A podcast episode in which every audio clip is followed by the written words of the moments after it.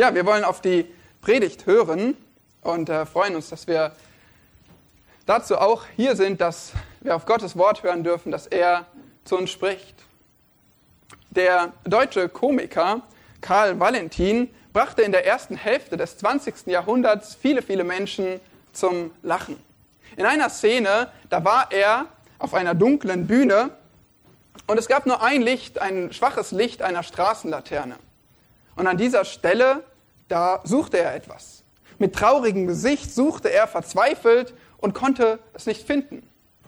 Plötzlich kam ein Polizist vorbei und er sagte, suchen Sie etwas? Ja, ja, ich habe meinen Schlüssel verloren. Oh, soll ich Ihnen helfen bei der Suche? Oh ja, das wäre super. Und dann suchen sie gemeinsam und man sieht, wie sie hier im schwachen Licht der Straßenlaterne umherwandern und suchen. Nach einiger Zeit fragt der Polizist, Sagen Sie mal, sind Sie sicher, dass Sie den Schlüssel hier verloren haben? Da sagt er, nein, äh, ich habe ihn da drüben verloren. Ja, Moment, aber warum suchen wir denn dann hier? Naja, da drüben gibt es kein Licht. Es ist ein gutes Bild für uns Menschen. Wir gehen dahin, wo Licht ist oder wo Licht zu sein scheint wo wir Erklärungen finden können. Vielleicht die Wissenschaft, vielleicht irgendwelche klugen Reden, Argumentationen, irgendwelche Erklärungen, irgendwas, was vielleicht unsere Gefühle anspricht.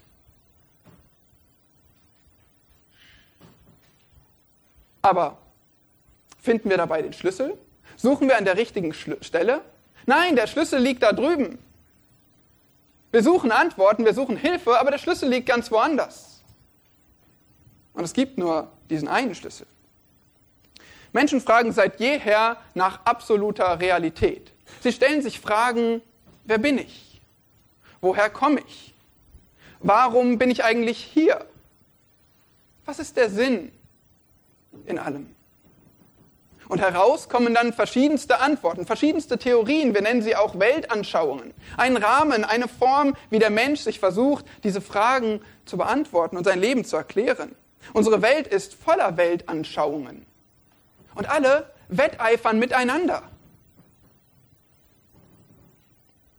Die Frage ist nur, wer hat recht? Wer kann uns wirklich die Antwort geben? Wer kann uns wirklich erklären, was es mit unserem Leben auf sich hat? Wessen Weltanschauung fällt nicht bei genauer Prüfung wie ein Kartenhaus in sich zusammen? Wessen Weltanschauung kann uns alles erklären und nicht nur ein Teil des Erlebten, sondern kann uns vollumfänglich erklären, was es mit unserem Leben, was es mit der Welt auf sich hat. Die Kolosser, auch die Kolosser, die waren konfrontiert mit verschiedenen Anschauungen, verschiedenen Lehren. Sie brauchten Warnung vor Betrügern. Sie brauchten vor allem Wahrheit. Sie brauchten eine Lösung. Und wir sehen, dass es im Kolosserbrief genau darum geht. Paulus, der Apostel Paulus, der gab mit dem Brief an die Kolosser, gab er ihnen diese Wahrheit über Jesus Christus. Er zeigte auf, dass Jesus Gott ist und allein genug für die Errettung ist. Und er wusste genau, diese Weltanschauung, die ich euch schreibe, Kolosser, auf die kann ich mich verlassen. Die, auf die kann ich mich verlassen, weil sie kommt von Gott selbst. Sie kommt von unserem Schöpfer selbst.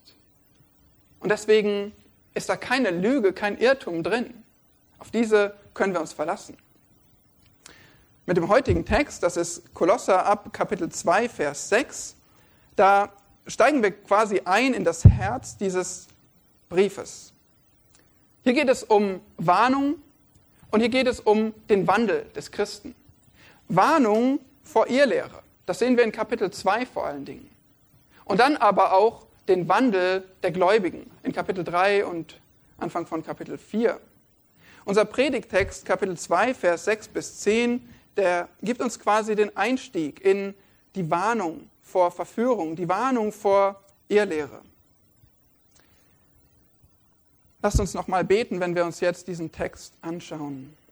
Herr Jesus Christus, wir danken dir, dass wir zur Bibel kommen, zur Quelle der Wahrheit und Weisheit, zu der Basis, auf die wir all unser Vertrauen setzen können. Wir bitten dich aber, dass wir verstehen, was wir da lesen, dass wir verstehen, was du uns mitteilen möchtest und dass wir darauf reagieren, wie es dir gefällt, zu deiner Ehre. Amen. Ich lese Kolosser Kapitel 2, die Verse 6 bis 10. Wie ihr nun Christus Jesus, den Herrn, angenommen habt, so wandelt auch in ihm, gewurzelt und auferbaut in ihm und gefestigt im Glauben, so wie ihr gelehrt worden seid, und überfließend mit Danksagung. Habt Acht, dass euch niemand beraubt durch die Philosophie und leeren Betrug, gemäß der Überlieferung der Menschen, gemäß den Grundsätzen der Welt und nicht Christus gemäß. Denn in ihm wohnt die ganze Fülle der Gottheit leibhaftig. Und ihr seid zur Fülle gebracht in ihm, der das Haupt jeder Geherrschaft und Gewalt ist. Soweit unser Text der Predigt heute. Und ich frage euch mal, was ist euch aufgefallen, als wir gelesen haben? Was ist das Thema dieser Worte hier? Gibt es vielleicht Dinge, die immer wieder wiederholt werden? Was seht ihr in diesem Text? Nun, wir haben zum Beispiel viermal in fast jedem Vers haben wir die Worte in ihm, in Christus gelesen. Es geht also wieder mal um Jesus Christus. Und zwar in ihm. Es wird betont die Verbundenheit des Gläubigen mit Jesus Christus. Der Gläubige ist in ihm, in Christus. Es geht um Gläubige verbunden mit Jesus Christus in diesen Versen. Und Vers 6, schaut nochmal in Vers 6, der gibt uns gewissermaßen die Überschrift. Wie ihr nun Christus Jesus, den Herrn, angenommen habt, so wandelt auch in ihm. Wandelt in ihm. Lebt in ihm. Wandelt, lebt in Christus. Das ist hier das Thema. Unser Leben muss mit Jesus Christus verbunden sein. Und wenn das ist, wenn das so ist, dann werden wir sehen, wenn wir mit Jesus Christus verbunden sind, dann ergreifen wir das wirkliche Leben. Dann ergreifen wir das Leben im Überfluss. Andererseits, wenn wir nicht mit Christus verbunden sind, wenn wir nicht in ihm wandeln, dann ergibt alles keinen Sinn. Dann ist unser Leben leer ohne Christus. Deshalb ist dieses Thema heute dieses Thema in Kolosser 2 sehr wichtig für dich, weil es geht um die Frage, ob du in Christus Leben im Überfluss hast oder ob du ohne Christus das Leben im Überfluss verpasst. Wir sehen heute drei Argumente, warum du in Christus leben sollst. Lass dich überzeugen von drei Argumenten, warum du in Christus leben sollst. Erstens, du hast ihn empfangen. Vers 6 und 7, du hast ihn empfangen. Zweitens, Vers 8, du hast nichts ohne ihn. Du hast nichts ohne ihn. Und drittens, das Gegenteil, Vers 9 und 10, du hast alles in ihm. Du hast alles in ihm. Das sind drei Argumente, die dich überzeugen sollen, warum du in Christus leben musst. Lass uns mit dem ersten beginnen. Du hast ihn empfangen, Verse 6 und 7. Wie ihr nun Christus Jesus, den Herrn, angenommen habt, so wandelt auch in ihm. Gewurzelt und auferbaut in ihm und gefestigt im Glauben, so wie ihr gelehrt worden seid. Und seid darin überfließend mit Danksagung. Der Vers beginnt mit dem Wort nun, zumindest im Griechischen nun. Es geht um einen neuen Gedanken. Wir kommen zu einem neuen Abschnitt. Es geht um ein neues Thema hier und das wird eingeleitet. Was haben wir zuvor gesehen? Was haben wir uns die letzten Male angeschaut? Nun, da war Kapitel 1, Vers 24 bis 2, Vers 5. Da ging es um Paulus und seinen persönlichen Dienst für die Christen in Kolossä. Paulus hat gewissermaßen einen Einschub gemacht und alles ist auch miteinander verbunden thematisch, aber es ging um Paulus und seinen persönlichen Dienst für die Kolosser. Und dann vor diesem Abschnitt über Paulus, Kapitel 1, Vers 21 bis 23, da geht es um die Errettung. Da geht es darum, wie wir in Christus errettet sind und darin festbleiben sollen. Und das ist ganz interessant. Paulus hat diesen Einschub gemacht, diesen persönlichen Einschub, und jetzt nimmt er quasi in Kapitel 2, Vers 6 den Faden wieder auf, den er in 1, Vers 23 da liegen lassen hat. Es geht darum, fest zu bleiben in Christus. Wandelt in ihm. Nun, das Wort, das Evangelium war zu den Kolossern gekommen. Sie hatten gehört. Und dann, als sie die Wahrheit gehört haben, da haben sie eine Reaktion gezeigt. Und die Reaktion war, ich glaube das auch. Ich glaube das, was ich höre. Eure Verkündigung ist wahr. Halleluja, Christus ist mein Herr. Das war ihre Reaktion auf die Verkündigung. Das heißt ihr nämlich, sie haben Jesus angenommen. Und konkret Christus, Jesus, den Herrn. Nun, wenn ihr so das Neue Testament lest, dann seht ihr, das ist etwas ungewöhnlich. Mal wird von Christus gesprochen, mal von Jesus, mal vom Herrn. Hier heißt es Christus, Jesus, den Herrn. Nun, das ist in etwa so, wie wenn ich sagen würde, das ist meine Frau Katrin, meine Geliebte. Mehrere Beschreibungen, außergewöhnlich, weil ich versuche, etwas deutlich zu machen. Was macht Paulus hier deutlich? Es ist Jesus, der Retter von Sünden. Es ist Christus, der Verheißene, der Gesalbte, der König, der Priester, der Prophet, der Messias. Und es ist der Herr, die Autorität über meinem Leben, der, der mein Leben bestimmt. Und zwar so haben die Kolosser ihn angenommen. Es ist Jesus, es ist Christus, es ist der Herr. So nehmen wir ihn an. Hm. Sagst du das auch? Er ist mein Jesus, Christus, der Herr? Es ist gar nicht so leicht, das zu sagen. Oder vielleicht ist es leicht, das zu sagen, aber nicht so leicht, das auch zu meinen. Viele zum Beispiel sehen ihre Schuld und brauchen diesen Jesus, den Retter, und sagen, er ist mein Retter. Er liebt mich, er ist für meine Sünden gestorben. Aber ist er auch mein Herr? Möchte ich mein Leben ihm jetzt unterordnen? Hm, das ist schon schwieriger. Dann muss ja mein Ich sterben. Ich frage dich, hast du Jesus Christus, den Herrn, empfangen? Nun, du hast auch heute zum Beispiel davon gehört, wer er ist. Und du hast auch die Not, das Bedürfnis, Jesus zu empfangen. Aber hast du ihn empfangen? Hast du ihn angenommen? Oder zögerst du noch? Gehört Jesus Christus dein ganzes Leben? Oder schwankst du noch? Nun, ein Bekehrungsgebet ist zum Beispiel schnell gesprochen, aber dein Leben wird zeigen, die Früchte, die dein Leben hervorbringt, die werden zeigen, ob es nur ein Gebet ist oder ob es eine Verwandlung ist. Ob du Jesus wirklich angenommen hast. Deshalb geht es hier weiter in Vers 6 mit dem Befehl, so wandelt auch in ihm. Christus zu empfangen ist also nicht das Ende, sondern es ist der Anfang, der Startschuss in ein neues Leben. So wandelt auch in ihm. Und das Wort wandeln ist uns in der Bibel sehr bekannt. Es geht um tägliches Verhalten. Die Verbform hier betont sogar, dass dieses Wandeln schon begonnen hat. Macht weiter so. Fahrt fort, so zu leben in Christus. In Kapitel 3 werden wir dann genauer verstehen, was denn ein Wandel in Christus ganz praktisch in meinem Leben bedeutet. Aber hier ist die Betonung auf das in Christus. Du sollst leben in Christus, mit Christus verbunden. Es geht um Christus als den Anker, als die Basis für dein Leben. Verstehst du? Wandel in Christus. Aber wie soll das aussehen? Vers 7 gibt uns die Antwort, was Wandel in Christus ausmacht. Da sehen wir vier Partizipien.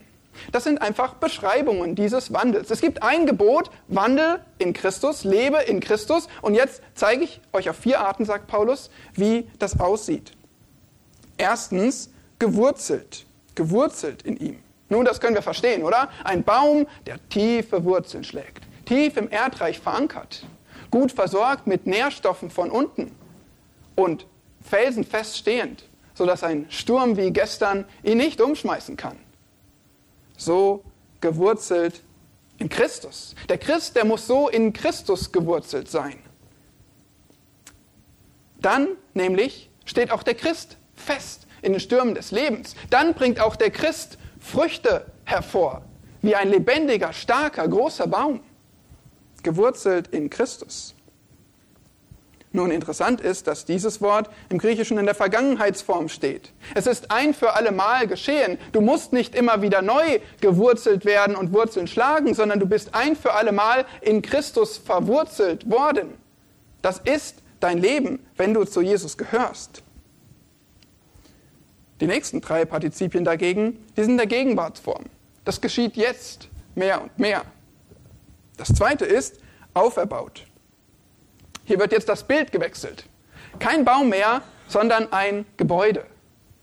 Das Fundament ist gelegt und es wird aufgebaut, auferbaut. Es wächst immer weiter in die Höhe. Das ist das zweite Bild. Schaut mal in euren Text. Kapitel 1, Vers 28 haben wir zum Beispiel gelesen, Jesus Christus verkündigen wir, indem wir jeden Menschen ermahnen und jeden Menschen lehren in aller Weisheit, um jeden Menschen vollkommen in Christus Jesus darzustellen. Durch die Verkündigung Jesu Christi soll ein Christ auferbaut werden. Wie soll dieses Gebäude wachsen?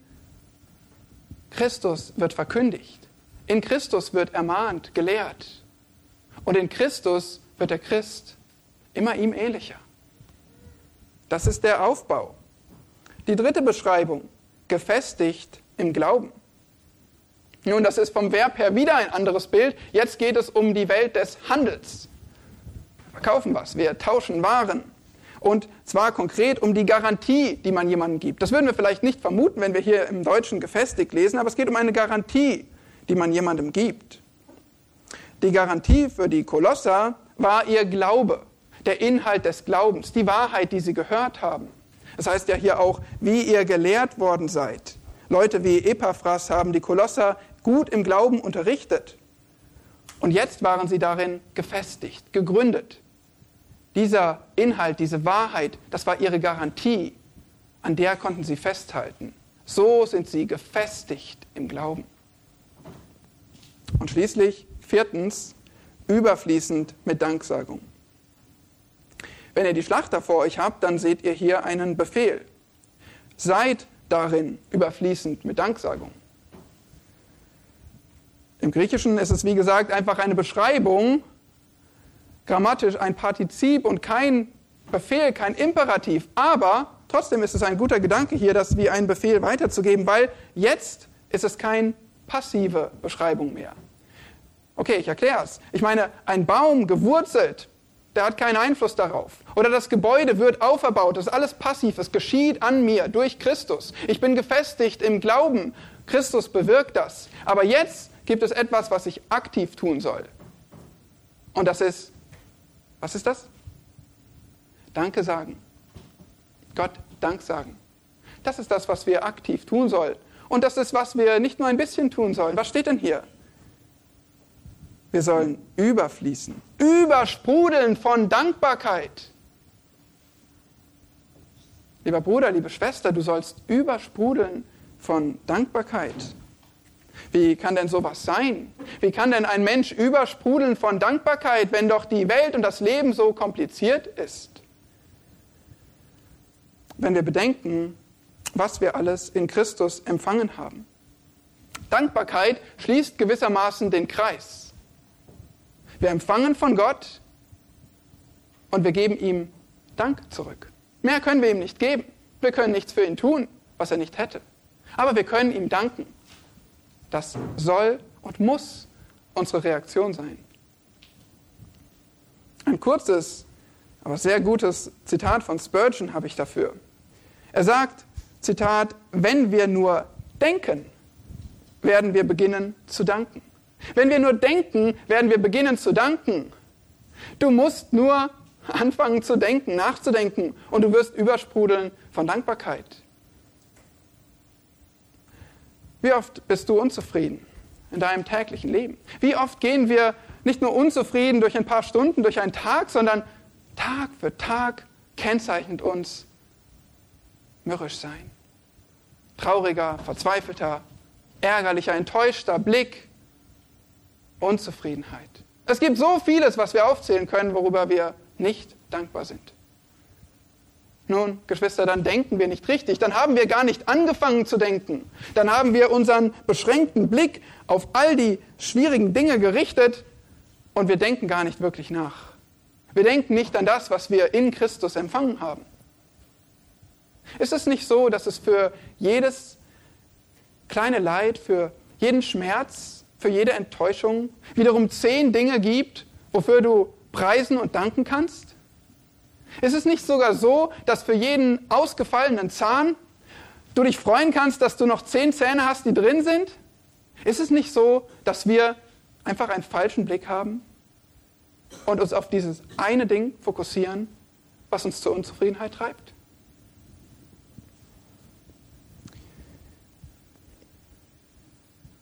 Argumente. Argumente, warum du in Christus leben sollst. Erstens, ganz einfach, du hast ihn empfangen als Christ. Zweitens, du hast nichts ohne ihn. Und jetzt wird es interessant. Vers 8. Habt Acht. Habt Acht, dass euch niemand beraubt durch die Philosophie und leeren Betrug, gemäß der Überlieferung der Menschen, gemäß den Grundsätzen der Welt und nicht Christus gemäß. Habt Acht. Was ist das? Eine Warnung. Es wird ernst. Es ist dringlich. Es spricht von einer realen und von einer bedrohenden Gefahr. Es ist wirklich ernst. Kapitel 2 ist voll von Warnung vor der Irrlehre.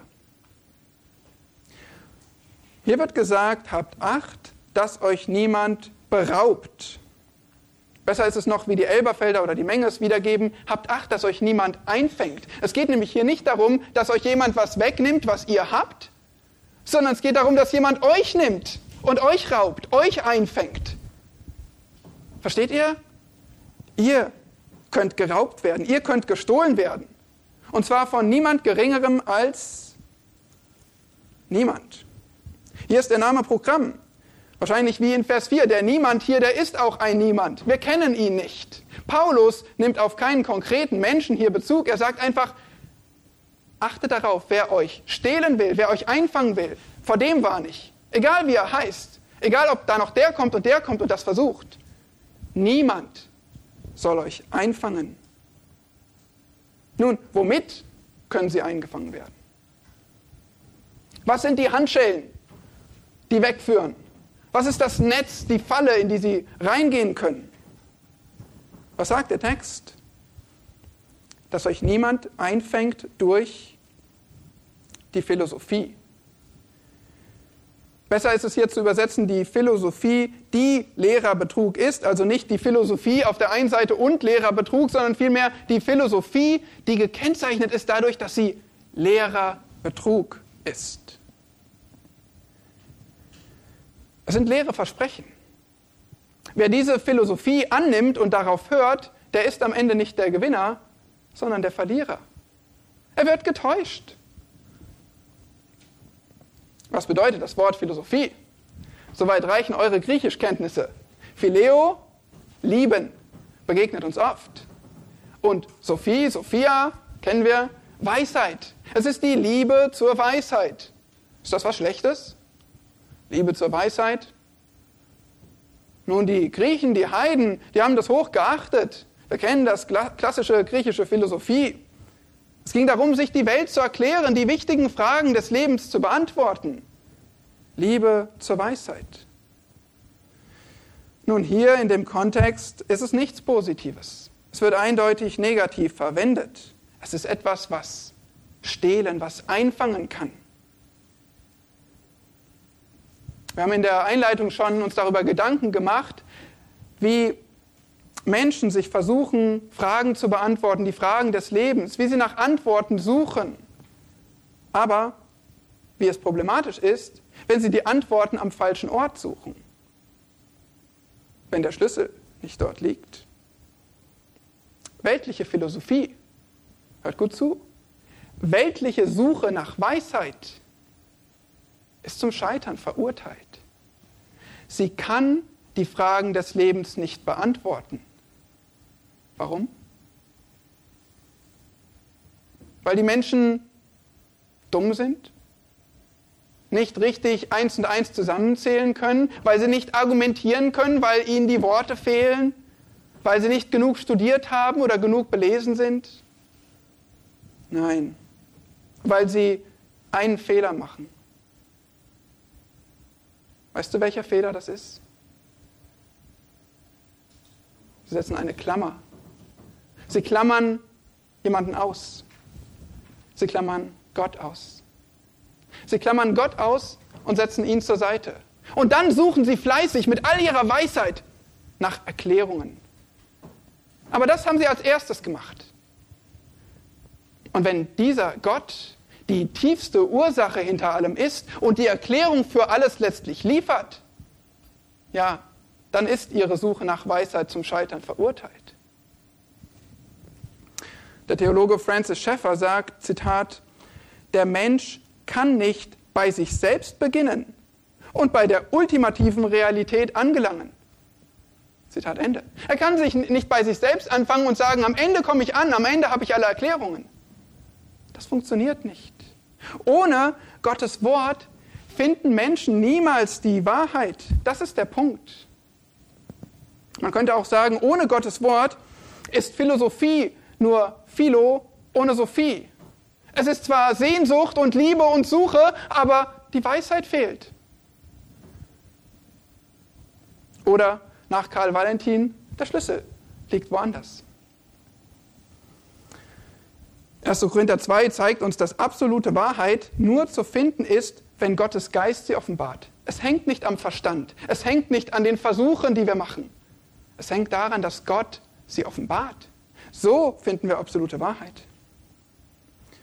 Und deswegen war das so extrem gefährlich, wie Leute versuchten, die Kolosser zu verführen, zu rauben. Die Philosophie wird hier genauer definiert. Das sehen wir in Kapitel 8 mit dreimal gemäß. Also auf drei Arten wird die Philosophie definiert. Gemäß. Gemäß der Überlieferung der Menschen, gemäß den Grundsätzen der Welt und nicht Christus gemäß. Lass uns die nacheinander anschauen. Gemäß der Überlieferung der Menschen. Was ist die Überlieferung, die Tradition? Das, was ein Mensch dem anderen weitergibt. Was immer wieder weitergetragen wurde, aufgeschrieben wurde, von Generation zu Generation. Im Judentum ist uns das bekannt, wie immer mehr Bräuche und Rituale, Gebote hinzukamen und letztlich Gottes Weg verkrusteten. Von menschlicher Überlieferung verkrustet und nicht mehr klar zu sehen, was Gott eigentlich gesagt hatte. Die Kirche steht in der gleichen Gefahr. Die Kirchengeschichte singt ein Lied von etlichen Traditionen. Vom Papst und den Bischöfen über bestimmte Abendmahlspraktiken, über Kindertaufe, über bestimmte Gottesdienstrituale und Liturgien, Überlieferung der Menschen. Der Punkt ist, es kommt von Menschen. Es ist von Menschen erdacht und gelehrt und weitergegeben. Das zweite Kennzeichen von leerer Philosophie, betrügerischer Philosophie ist, sie ist gemäß den Grundsätzen der Welt. Andere Übersetzungen sagen hier Elemente der Welt. Und ich habe etwas dazu gelesen und man sagt, man ist sich ziemlich einig, das ist ein Ausdruck, der zu den schwierigsten im gesamten Neuen Testament gehört. Die Grundsätze der Welt, was ist das denn? Das griechische Wort hier ist stoicheon, das ist einfach ein Teil einer Serie. Zum Beispiel ein Buchstabe des Alphabets. Dafür wurde es verwendet. Vor allem aber für die Elemente des materiellen Universums, dessen, was wir wahrnehmen können. Also Luft und Erde und Feuer und Wasser. Dafür wurde dieser Begriff verwendet. Elemente der Welt.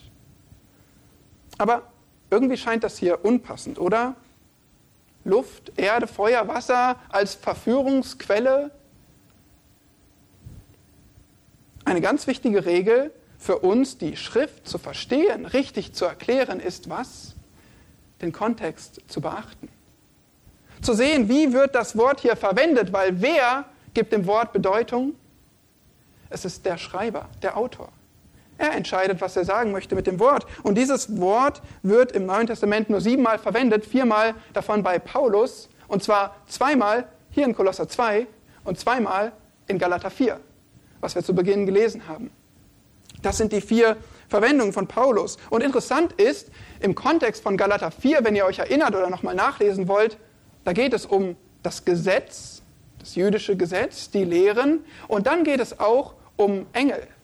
Engel, die das Gesetz überliefert haben, aber auch oder übertragen haben, dann auch falsche Götter, Götter, die die Heiden von Natur aus anbeten. Also es geht um Gesetz und es geht um Engel oder Götter oder Geister. Hier in Kolosser 2 geht es genau um das Gleiche. Es geht um die Warnung vor Gesetzlichkeit, vor Askese, irgendwie versuchen wollen, Gott zu gefallen und andererseits Engelwesen. Sogar Kolosser 2, Vers 18, Anbetung von Engeln. Das waren Elemente der Irrlehre, die die Kolosser bedrohten. Und deswegen verwendet Paulus in beiden Kontexten, immer wenn er sich gegen falsche Lehren wendet, da spricht er von diesen Elementen der Welt, den Grundsätzen der Welt.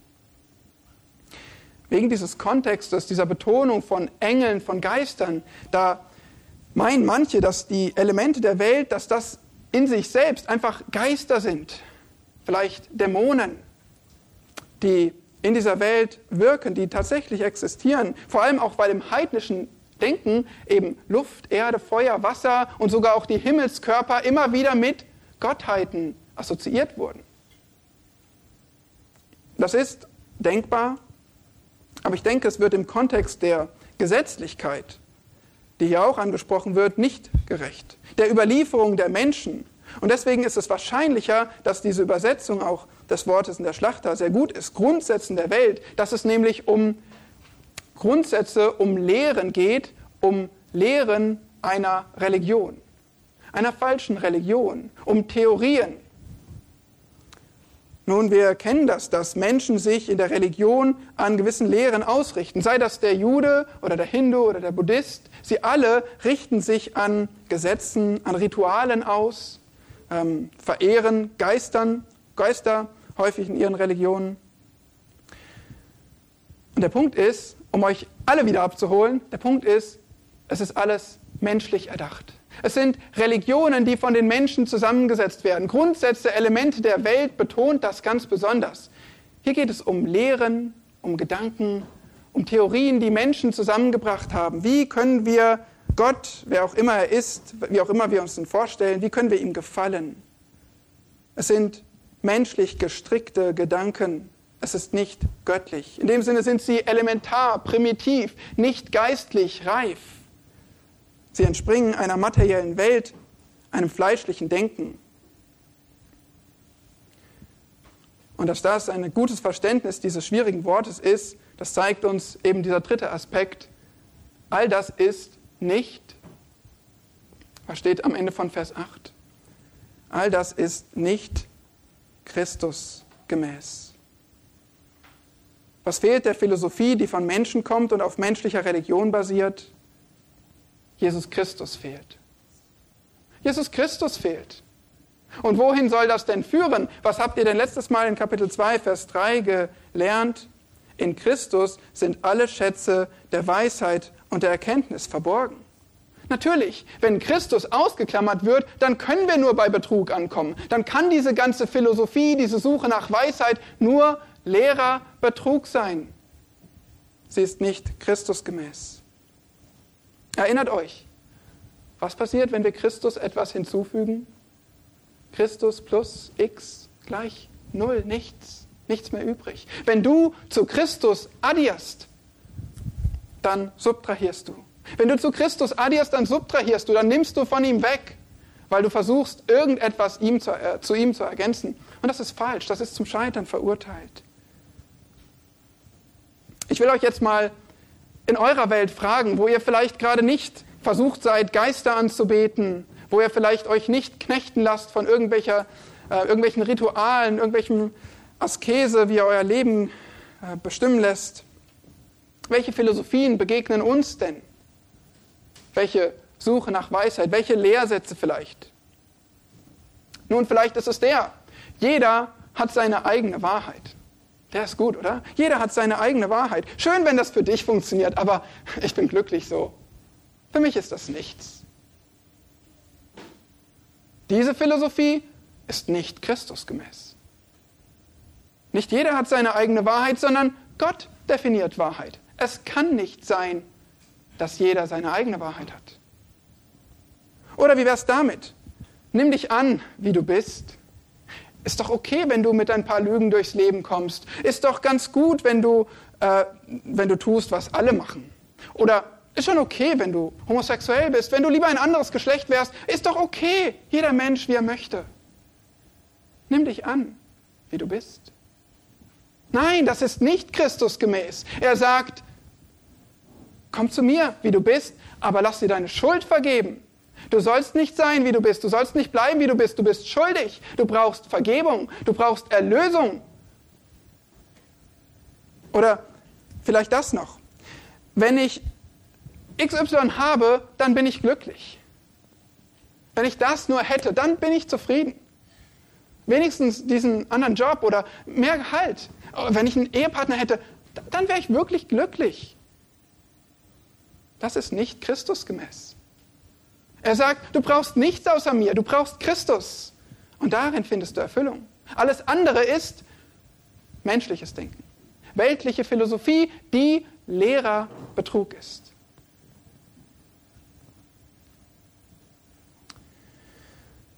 Zwei Argumente gesehen, warum du in Jesus Christus leben sollst. Erstens, du hast ihn empfangen und zweitens, ohne ihn hast du nichts. Und das Gegenteil davon ist, in Christus hast du alles. Das zeigen uns Verse 9 und 10. Denn in ihm wohnt die ganze Fülle der Gottheit leibhaftig. Und ihr seid in ihm zur Fülle gebracht, der das Haupt jeder Herrschaft und Gewalt ist. Kann man Jesus durch irgendwas ersetzen? Gibt es etwa irgendeinen besseren Weg? Paulus ruft entschieden, niemals. Und zwar maximal deutlich in Vers 9. Er sagt, denn hier gibt es den Grund, warum die Irrlehrer im Irrtum sind. In ihm, das stellt er voran dem Satz und sagt, in Christus, ich betone das, in Christus, da wohnt die ganze Fülle der Gottheit. Da wohnt Gott in seiner Gesamtheit. Fülle, Pleroma, Gesamtheit, Vollständigkeit. Gott, ganz Gott. In Kapitel 1, Vers 19 haben wir eine ähnliche Aussage gelesen. Es gefiel Gott, in ihm alle Fülle wohnen zu lassen.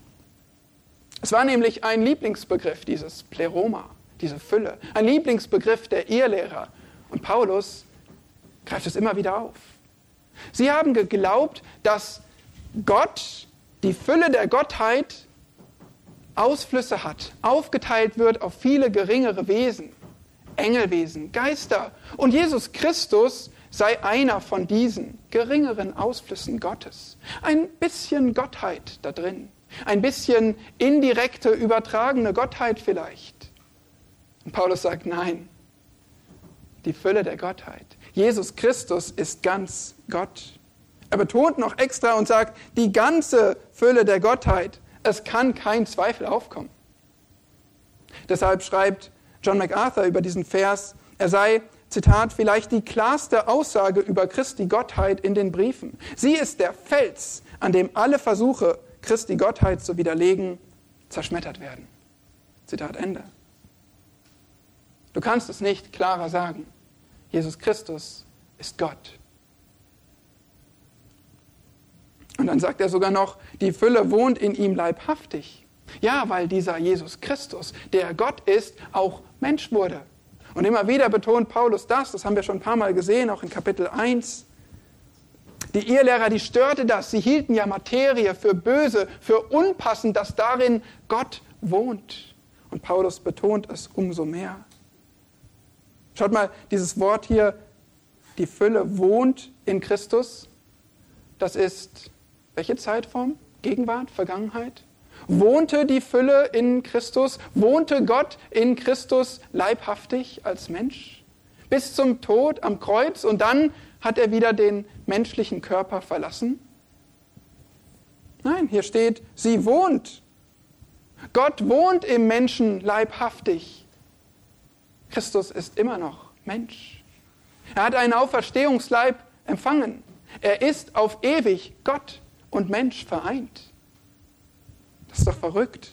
Gott hat sich auf ewig mit uns Menschen vereint, einen Körper angenommen.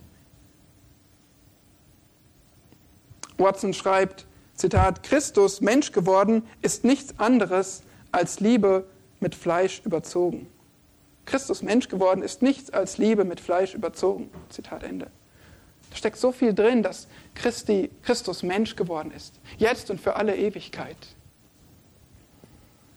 Und Paulus schließt damit diesen Abschnitt ab. Er sagt in Vers 10, ja, ihr seid in ihm zur Fülle gebracht. Wieder dieses gleiche Wort, Plero, hier das Verb Fülle.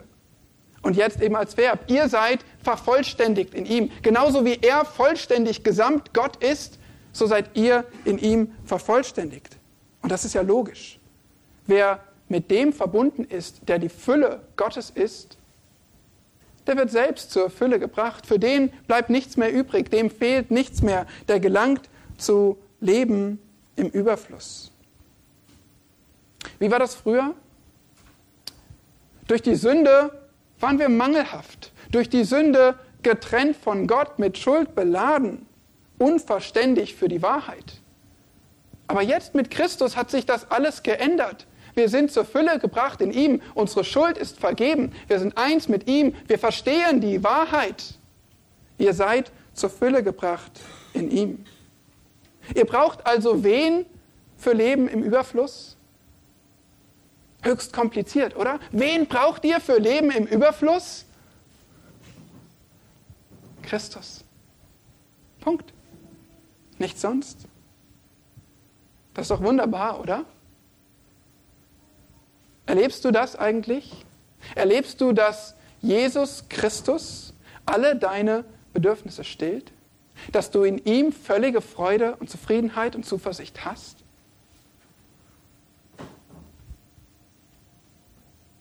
So sagt er es. Und wenn du das nicht erlebst, dann frag dich, ob du wirklich Christ bist, ob du wirklich zu Christus gehörst, wenn du immer noch auf der Suche bist. Die Kolosser zum Beispiel, die wurden ja von ihr Lehren bedrängt. Man wollte ihnen ja immer wieder weismachen, es gibt noch was Besseres, noch was Größeres, noch ein höheres Glück. Und wir sind dafür anfällig. Wenn wir noch nicht zufrieden sind in Christus, dann klingt das alles ziemlich toll, dass es noch was Besseres gibt. Dann hören wir gerne zu. Ja, erzähl mal. Aber wenn du doch sagst, Christus ist mein Alles, ich habe völlige Zufriedenheit in ihm, dann hörst du weg. Dann sagst du, nein, ich bin schon zufrieden, vielen Dank, brauche ich nicht. Ich weiß, dass wenn ich jetzt dir zuhöre und irgendwas dazu annehme, dass ich nur verlieren kann dabei. Alles, was ich hinzufüge, wird nur wegnehmen von meinem Herrn Jesus Christus. Nein, darauf lasse ich mich nicht ein. Und so schließt Paulus den Vers ab mit der Beschreibung Jesu, dass er das Haupt jeder Herrschaft und Gewalt ist. Darüber werden wir nächstes Mal noch etwas sprechen. Wir haben das auch schon gesehen in Kapitel 1, Herrschaft und Gewalt. Das bezieht sich hier auf Engel, auf Gottes Geschöpfe, die Engel oder auch Dämonen, die gefallenen Engel. Die Bibel zeigt, dass laut Offenbarung 5, dass wir hunderte Millionen oder gar hunderte Billionen von Engeln haben. Kein Wunder, dass Gott da etwas Ordnung schafft, Struktur gibt, einzelne Ränge gibt. Und diese Herrschaften und Gewalten, das sind eben solche abgestufte Ränge. Autorität, Macht drückt das aus. In Kolosser 1, da lesen wir noch von weiteren dieser Ränge. Und ähm, ja, so ist einfach Gottes Ordnung, Struktur selbst in der geistlichen Welt. Damit fand man, wie gesagt, ein offenes Ohr. Die Juden und auch heidnische Religionen, die glaubten an Engel, an Geisterwesen. Und die glaubten, wie gesagt, sogar, dass Jesus Christus einer von ihnen ist. Vielleicht der Höchste, aber doch einer von ihnen. Und Paulus sagt daher, nein, nein, er ist das Haupt jeder Herrschaft und Gewalt. Er ist der Höchste über allen Autoritäten in der Geisterwelt.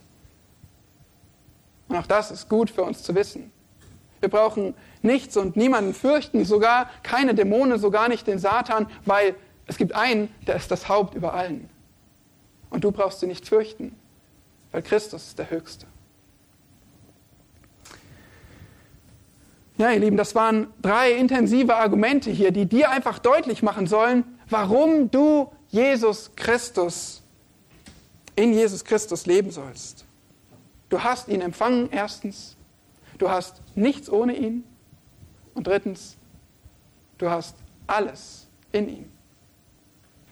Und dann, dann hast du Leben im Überfluss. Leben im Überfluss in Jesus Christus. Hast du Jesus Christus angenommen? Hast du ihn jemals empfangen? Hast du so auf die Wahrheit gehört, die du reagiert, die du gehört hast? Hast du ihn angenommen, Jesus Christus, mein Herr? Das, das muss der erste Schritt sein. Sonst ist alles andere sinnlos. Versuch nicht aufzubauen auf ein mangelndes Fundament. Du brauchst Christus. Du musst ihn annehmen, empfangen. Aber dann stellt sich die Frage, wenn du das getan hast, ob du auch in ihm gewurzelt bist, fest verwurzelt, ob du in ihm Stück für Stück auferbaut wirst, ob du gefestigt bist in dem Inhalt des Glaubens und ob du deshalb überfließt mit Danksagung. Ist das so bei dir? Und dann hörst du in dieser Welt allerlei Theorien, sei es auf dem Pausenhof oder in der Mensa oder wo auch immer du sitzt.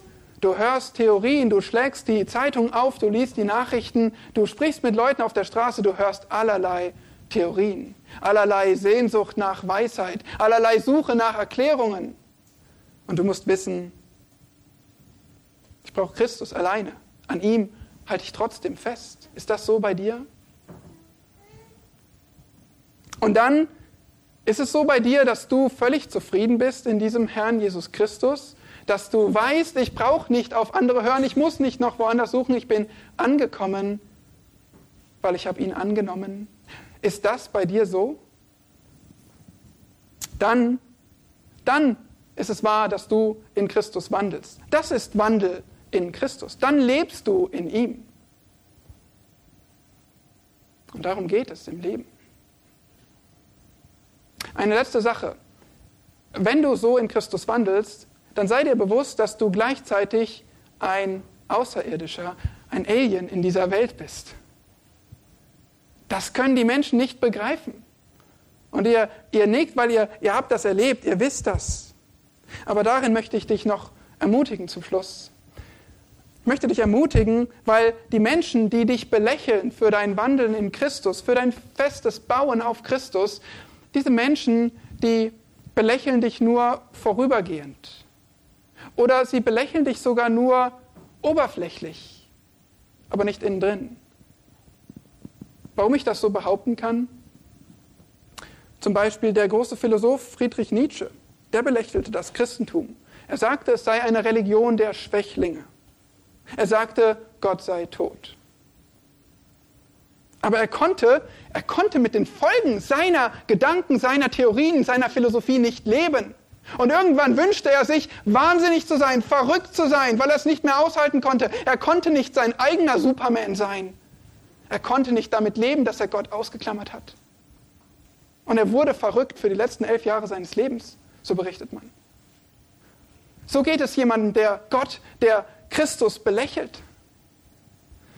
Der Philosoph Sartre, der sagte in einem Stück indirekt durch seine Hauptperson, alles, was existiert, sei überflüssig. Und dann Zitat. Ich träumte zaghaft, mich selbst zu töten, um wenigstens eine dieser überflüssigen Existenzen zu beseitigen. Aber sogar mein Tod wäre überflüssig gewesen. Zitat Ende. Für mich klingt das nicht nach Überlegenheit, nach Weisheit, die alles übersteigt. Für mich klingt das nach leerem Betrug. Warum? Weil der Schlüssel liegt da drüben. Der ist im Dunkeln. Und sie suchen in ihrem künstlichen Licht, aber der Schlüssel ist doch da drüben. Gottes Wort haben sie doch darüber gelegt. Und Gottes Wort ist doch die Erklärung für das Leben. Und der Weg zur Fülle, zum Überfluss in Christus. Nun, wenn ihr die Bibel habt, dann habt ihr den Schlüssel bei euch. Dann habt ihr die Erklärung für das, was die Gesellschaft bewegt. Dann habt ihr die, die Weisheit für das, was die nächste Wahl entscheiden wird. dann habt ihr Freude, die die Welt verzweifelt sucht, auch wenn sie lächelt, auch wenn sie euch belächelt. Sie haben nicht die Freude, sie suchen sie verzweifelt. Wenn wir gegründet in Jesus Christus sind, dann haben wir Leben im Überfluss. Dann suchen wir es nicht, dann erhoffen wir es nicht, dann haben wir es nicht teilweise, dann haben wir Leben im Überfluss. Wenn du in Jesus Christus gegründet bist, dann hast du Leben im Überfluss. Und dann musst du nur noch so leben. In Christus. Herr Jesus Christus, wir beten zu dir und wir können einfach nur niederfallen vor dir und dich preisen. Du bist Gott, die ganze Fülle der Gottheit wohnt leibhaftig in dir. Du bist das Haupt jeder Gewalt, jeder Herrschaft. Dich haben wir gehört und angenommen. Deshalb sind wir in dir gewurzelt. Deshalb werden wir in dir Stück für Stück aufgebaut. Deshalb sind wir gefestigt in dir und deshalb fließen wir über vor Dank. Und auf dieser Basis wollen wir in dir wandeln. Bitte hilf uns in unserer Schwachheit. Ja, auch wir hören auf die falschen Stimmen. Ja, auch wir lassen uns ablenken. Ja, auch wir geraten in Zweifel. Aber hilf uns zu verstehen, dass alles, was dich ausklammert, alles, was dein Wort ignoriert, dass es nur Betrug ist. Dass es aussieht wie Gewinnen und uns doch nur als Verlierer zurücklässt. Ich bete für jeden hier, der noch getäuscht ist, der noch ohne dich lebt, der verzweifelt nach Freude sucht in anderen Dingen und sie doch nicht finden kann.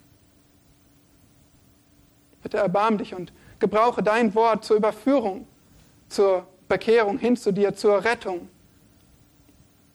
Und dann lass uns alle wandeln in dir, leben in dir, erneuert, voller Freude, überfließende Dankbarkeit. Oh bitte, wirke das zu deiner Ehre. Christus, Jesus, unser Herr. Amen.